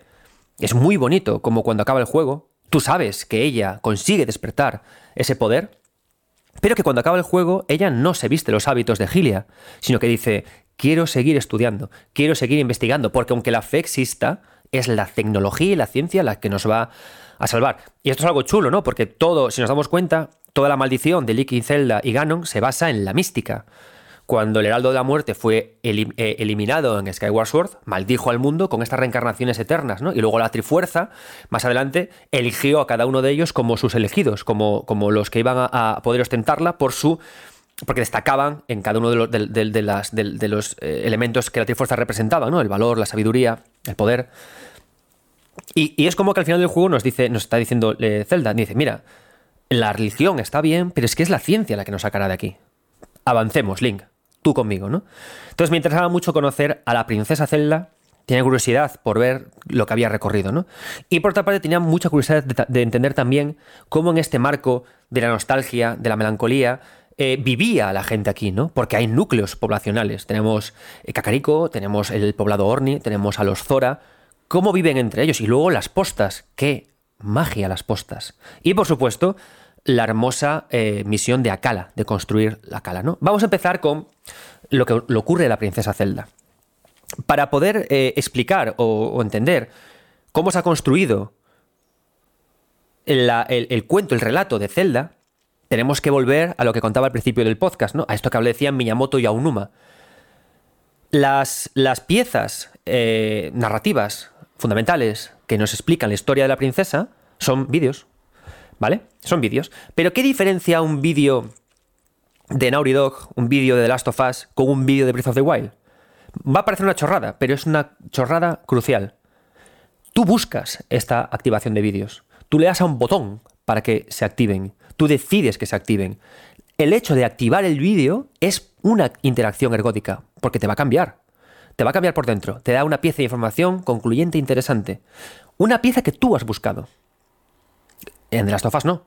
En The Last of Us tú avanzas y te asalta la cinemática. ¿Por qué? Porque en los juegos cinemáticos, en los juegos, en los pelijuegos, que se dice a veces vulgarmente, de hecho voy más allá. Si tendríamos que buscar una definición para pelijuegos, creo que no serían que tengan mucha cinemática, sino que se le da más importancia a la cinemática que al juego. ¿Por qué? Porque es la cinemática la que te quita juego, pero es el juego la que te quita cinemática. Es decir, ¿cuándo te sorprendes en un pelijuego? Cuando dices, joder, quería seguir jugando y te meten un vídeo de tres horas. Cuando te devuelven el mando, bueno, tocaba ya ahora, ¿no? ¿Por qué? Porque la cinemática te avisa de qué va a venir juego ahora. La, cinemática, cuando está en su punto final, hace un fundito en negro, hacen un primerísimo primer plano de alguien que te dice, ahora es momento de darnos de hostias, y ocurre. Pero no te, no te previenen de que viene la cinemática. ¿Entendéis? O sea, eso es un juego. ¿Qué ocurre con Breath of the Wild? Que te previenen. Punto uno. Tienes a Impa que te dice, niño, hay 11 lugares en los que hay un vídeo. Ya sabes cuáles, ya sabes, ¿vale? Con lo cual no te van a saltar. Dos, los buscas. Activamente te interesa encontrarlos. Tres, ves una aureola en el suelo te acercas y cuatro, le das un botón. En el momento en que das un botón, matas por ver esa cinemática. Siguiente, verlas por orden. Quieres verlas ordenadas. Te interesa. Da información extra verlas ordenadas. Y último, y un punto más importante, justamente hay una ruta entre todos los recuerdos de Zelda que habla de, de, este recorrido de Zelda. Es decir, la propia ubicación de la activación de los recuerdos es en sí información, narración. ¿Y qué conseguimos con esto? que tú como Link, como este niño, decidas dejar de jugar durante un momento y decidas a ti mismo, buscar tus recuerdos, decidas irte de aventura, explorar. Es maravilloso buscar los recuerdos de Zelda. Y aparte es maravilloso porque en realidad esta cosa de buscar los recuerdos no es nada más que una misión secundaria de mierda típica de un MMO, o sea, de un, de un juego de mundo abierto, que es Colega, ¿dónde saca esta foto? Si la encuentras, te doy dos puntos de experiencia. Es decir, la esencia es una basura. Pero cuando la estructuras de esta forma, cuando das las únicas, entre muchas comillas, cinemáticas relevantes del juego, cuando propones una exploración interesante y cuando además vas a ofrecer una imagen de lo que vieron ellos dos juntos, joder, cómo funciona, ¿eh? Y es lo que se consigue. Mirad la cosa. Parece por las palabras de Miyamoto que dijo originalmente que no, nunca habría cinemáticas, pero al contrario, desde Super Mario Bros. él ya te lleva parando quitándote el mando de las manos para ofrecerte eh, piezas narrativas no interactivas. El la, gran pregunta que tenemos que hacernos con el videojuego no es cómo son esas cinemáticas, sino cómo las activamos y qué sentimos cuando estamos en ellas. Cuando se acaba una pieza cinemática de Breath of the Wild con Princesa Zelda, quieres que empiece la siguiente. Cuando se me acaba una pieza cinemática en The Last of Us, yo quiero jugar. Digo ya, basta ya. Que sí, que todo es un drama, que vale, que todo es una mierda, que sois todos setas. Que déjame jugar en, en Breath of Wild no me pasa. Acaba un trozo, una fracción con Zelda y digo, Dios de mi vida, quiero ver cómo sigue. Y sigues, y sigues, y sigues. Y de repente, esto acaba por explotar cuando de casualidad, cuando ya te sientes adulto, cuando ya puedes enfrentarte a ese cambio en tu vida y vas al castillo y de casualidad encuentras su habitación, la de Zelda, encuentras su diario. Madre de Dios este momento. Y de nuevo, su diario no deja de ser una nota. De nuevo, otro recurso típico de mundos abiertos. Pero lo importante no es el recurso en sí, es cómo lo usamos. No es la cinemática en sí el problema, es cómo llegamos a ella, es cómo la activamos, es cómo nos prepararon antes. Cada palabra de ese diario, joder, te llega, ¿eh? Es una princesa súper bien escrita, un personaje súper bien escrito. O sea, la, princesa Zelda Breath of the Wild es de los mejores personajes que yo he visto. ¿Por qué? Porque cuentan conmigo para escribirlo. Hay coautoría. Yo la he buscado, yo la he interpretado, yo la he entendido, yo la he buscado. Y de repente llegamos a un diario colocado en su habitación. Tiene sentido que esté ahí, porque ella es una científica. Ella toma notas. Es normal que esté su diario ahí. No me lo ha puesto como la comisaría de Raccoon City. No, no, no. Está ahí. Y aparte está bien escrito porque está en un libro. Es coherente que esté ahí. Y me habla. Y me explica sobre la relación con Link, por qué es tan callado, su lucha interna, hace coherente que su padre haya sido un poco cabroncete con ella, hace coherente su necesidad de la ciencia, porque ella no es Gilia, ella es Zelda, y Zelda es científica, Gilia es la mística. Y aunque use los poderes de Gilia, ella quiere empoderarse a sí misma a través del conocimiento y del saber. Ese es el poder auténtico que ella busca. Y lo leemos ahí. Y luego te dice, ahora tienes que rescatarme. Ahí te entra la prisa. Cuando estás ya ahí y entiendes que Zelda no quiere ser la elegida de Gilia, Zelda no quiere ser Gilia, quiere ser Zelda, quiere ser la investigadora, quiere ser la que salve el mundo a través de la investigación. Y eso es fabuloso.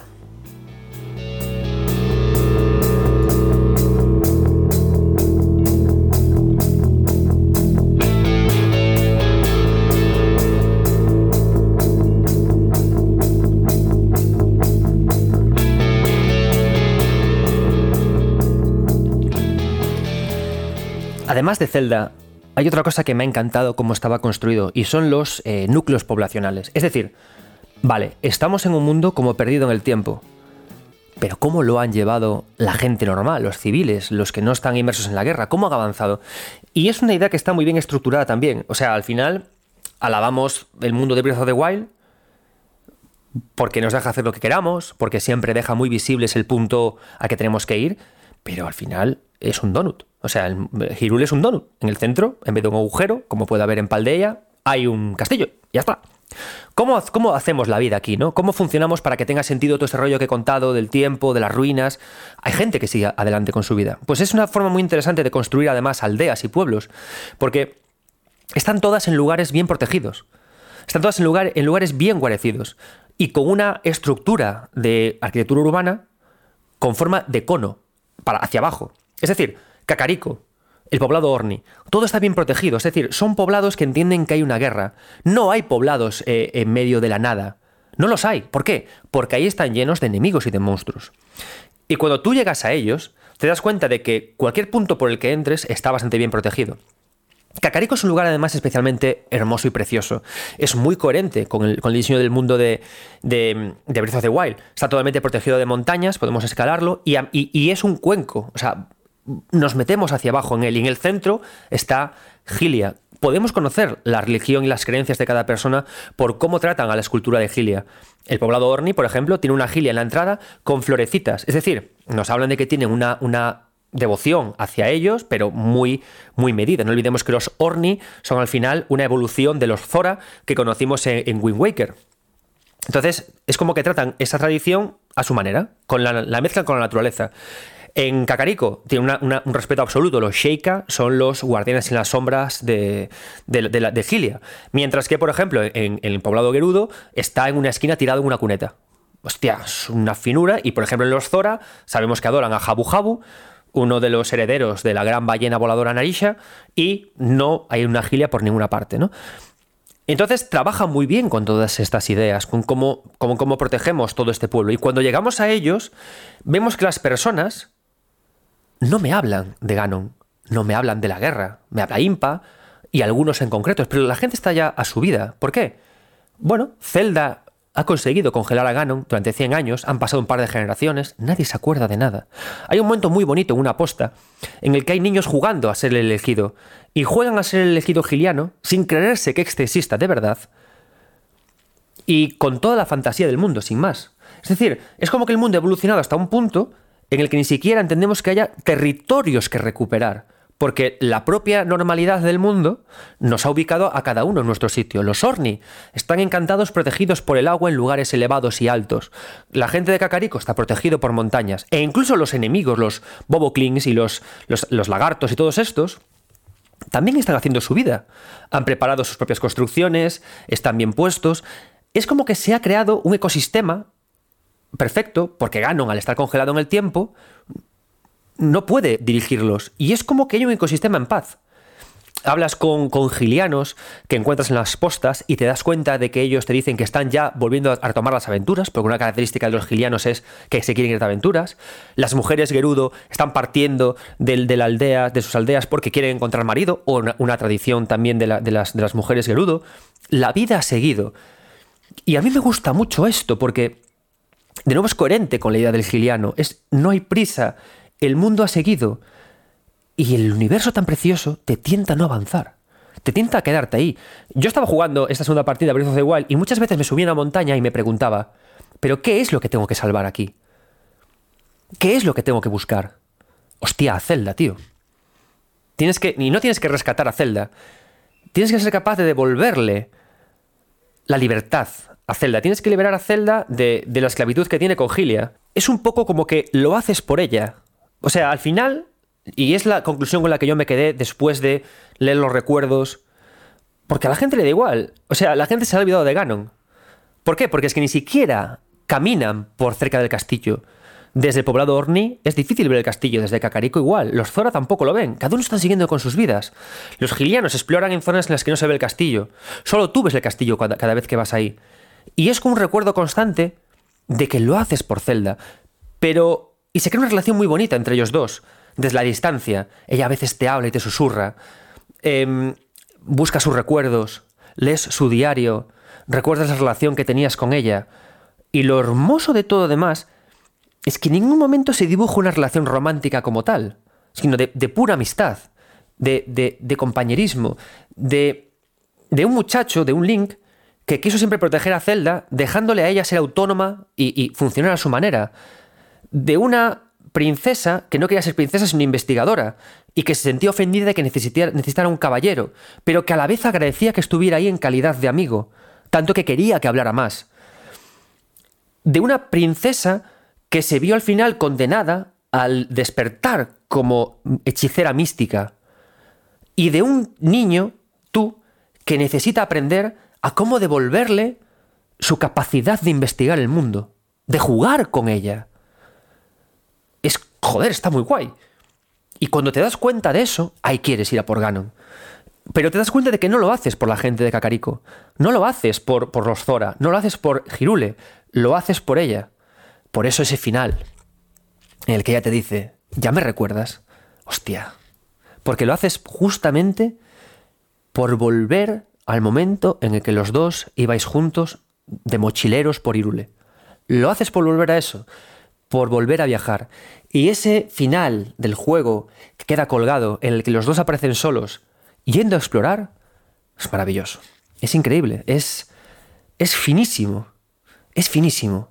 Y cuando juegas este juego y acabas de jugarlo, comparas lo que te han contado con otros videojuegos que también quieren contar historias, y, esto es, de nuevo, una opinión personal, yo entiendo que esto es el camino, esto es es la forma de, de que el videojuego sea videojuego, porque es juego constreñido, metido en un artefacto videolúdico, en el que en todo momento todo se activa a través de decisiones nuestras, la jugabilidad está sujeta a la idea fundamental del juego, a niños que descubren, en el que hay una calma, en el que no hay una prisa, en el que la construcción del juego te obliga a explorar y a sumergirte sin puntos, que tú, tú mismo marcas los puntos, en el que hay adultos que te enseñan y que te hacen avanzar y que te piden que explores, y en el que no hay nada obligado, no hay nada obligatorio, no hay nada forzado. Y la idea de juego vive en todas partes y hay una historia. Me parece, creo que después de jugar a Breath of the Wild, no tenemos que dejar de decir que a Miyamoto no le gusta contar historias o que a Nintendo no le interesa contar historias, porque le interesa mucho contar historias, pero le interesa hacerlo con un respeto absoluto al juego y al videojuego. Para mí esto es respetar el videojuego y el juego. No intoxicarlo, no impregnarlo con otros medios para validarlo, sino de en todo momento decir, el videojuego es juego ¿Y qué es el juego? ¿Cómo contamos cosas en un juego? Llevémoslo adelante en un título como es Breath of the Wild.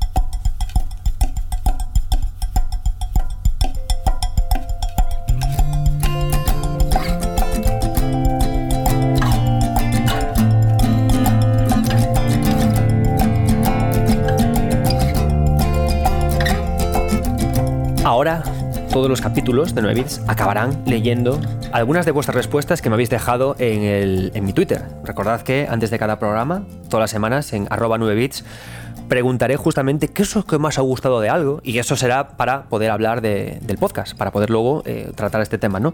Lo que me contáis me ayuda mucho a pensar y ya os digo que muchos de vosotros que tengáis medios, no importa si sean pequeños o grandes, me gustaría invitaros y que me deis 10 minutos de vuestro tiempo para darme una pildorita.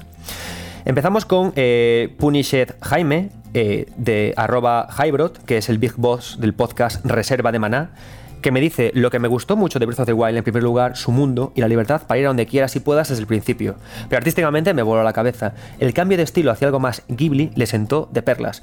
Y el Irule posapocalíptico con esa música tan sutil es algo tremendamente bello. Estoy muy de acuerdo con, con con, con él, con Punished Jaime, porque si hay algo también muy interesante a, comentar, es la ausencia de música en Breath of the Wild. Y no olvidemos que todo Zelda está plagado de música. Gilia hacía magia con su lira, viajamos en el tiempo con la ocarina. Todo es música, pero aquí no lo hay, porque ese pasado se ha roto y toca reconstruirlo. De hecho, si os damos cuenta, cuando estamos reconstruyendo una nueva ciudad en Akala, lo que pasa es que cada vez que llevamos nuevos miembros a Akala, se introduce un nuevo instrumento musical. La música regresa cuando estamos reconstruyendo Girule, pero no está ahí cuando lo estamos reconstruyendo porque estamos en un lugar muerto. David dice que no hubiese ningún tipo de icono para decirme dónde ir. Tras años jugando en mundos abiertos, este fue el que por primera vez sentí de verdad que era abierto, abierto al experimento, a la exploración, al ir a tu ritmo. Me absorbió durante más de 200 horas. Yo creo que eh, nos regocijamos tanto en que no existan iconos porque me permiten jugar más. Creo que cuando empezamos a llenar de iconos un, espacio de juego, no lo convertimos en espacio de juego, lo convertimos en trabajo, en cosas a hacer. Y es muy aburrido, porque lo más divertido de un juego, el que sea, el escondite, el pilla-pilla, lo que sea, es subvertir sus reglas y hacerlas nuestras. Si me marca exactamente lo que tengo que hacer, no tiene gracia. Incluso en el fútbol. ¿Qué es lo más divertido cuando a veces vemos fútbol los que no les gusta el fútbol? Cuando de repente hace, alguien hace un regate raro que nos espera o pasa algo extraño, ¿no? Fijar lugares a los que ir rompe con eso. Fran Río Lobos, gran ilustrador. Os recomiendo que busquéis en su Twitter eh, tiene unos dibujos increíbles, me dice, todos los sistemas interconectados, la física, la electricidad, el fuego, el frío, funcionan como un tiro y las posibilidades que dan son casi infinitas. Es una sensación muy interesante, ¿no? Lo de ser algo infinito, porque un juego como tal también sientes que es infinito, que puedes romperlo como tú quieras. Y estas mecánicas hacen que todo eso funcione, muy muy guay. Master Boss, arroba mbss barra baja 64, eh, cruz 64, dice que Faye haya trascendido más allá de Skyward Sword. Y es algo súper guay esto, ¿no? Porque no olvidemos que Faye es el espíritu de la espada que está en Skyward Sword, pero cuando estamos caminando con Zelda por este Girule, todo el tiempo recuerda que hay una voz que procede de la espada. Y esa es la de Faye, que sigue ahí con nosotros. Con lo cual se le da una coherencia muy grande al propio lore y a esa y, se, explicita más, se explicita más eso que estábamos hablando de la temporalidad, ¿no? Que si hay algo, el, tema principal al final de, de Breath of the Wild, el, el, tema de Zelda, es cómo se trata con el tiempo y cómo los personajes eternos y la vez que no lo son, viven. Seguimos, ya para acabar. Dice, es que Sara, arroba Roku Delusion, dice, una cosa que me encanta es que es un mundo abierto bien hecho. Me refiero a que te deja esa sensación de la, de la de que hemos hecho muchas cosas, pero que a la vez no hemos visto nada. Eso está muy guay, ¿no? Porque una clave del mundo abierto es que tú acabes Zelda y pienses, joder, me quedan cosas por ver. Y no se encanta cuando acabas un juego y dices, igual no vi nada, pero lo voy a dejar aquí. Y es como que el mundo se hace infinito en tu cabeza. Y pasa eso con Breath of the Wild. Pasa eso con Breath of the Wild. Y para acabar, vamos a hablar de Pablo arroba Querol, que recuerda de nuevo la sensación de no parar de descubrir cosas todo el rato, además de esa libertad para llegar a los mismos destinos con infinitas posibilidades diferentes de llegar a ellos. Y eso está guay. Como los templos de los Sheikah nos marcan distintas rutas para poder ir de un lado al otro. Y nada más, este ha sido el primer programa de esta nueva temporada. Habrá más capítulos de Zelda, habrá capítulos de Final Fantasy, habrá capítulos de diseño artístico, de exploración, igual hasta hay un capítulo segundo de trenes. Habrá muchas cosas. Os agradezco vuestro apoyo durante las dos pasadas temporadas y me encantaría que siguierais conmigo también estas tres temporadas. Quiero agradecer mucho a Oscar Lema por sus temas y al señor Chen, arroba señor Chen, SR Chen, por el cablecito que me va a dar con la edición de este podcast tenía muchas ganas de volver con vosotros y espero que vosotros también de que yo volviera. Muchas gracias a todos, yo soy Adrián Suárez, estos 9 bits y nunca dejéis de jugar.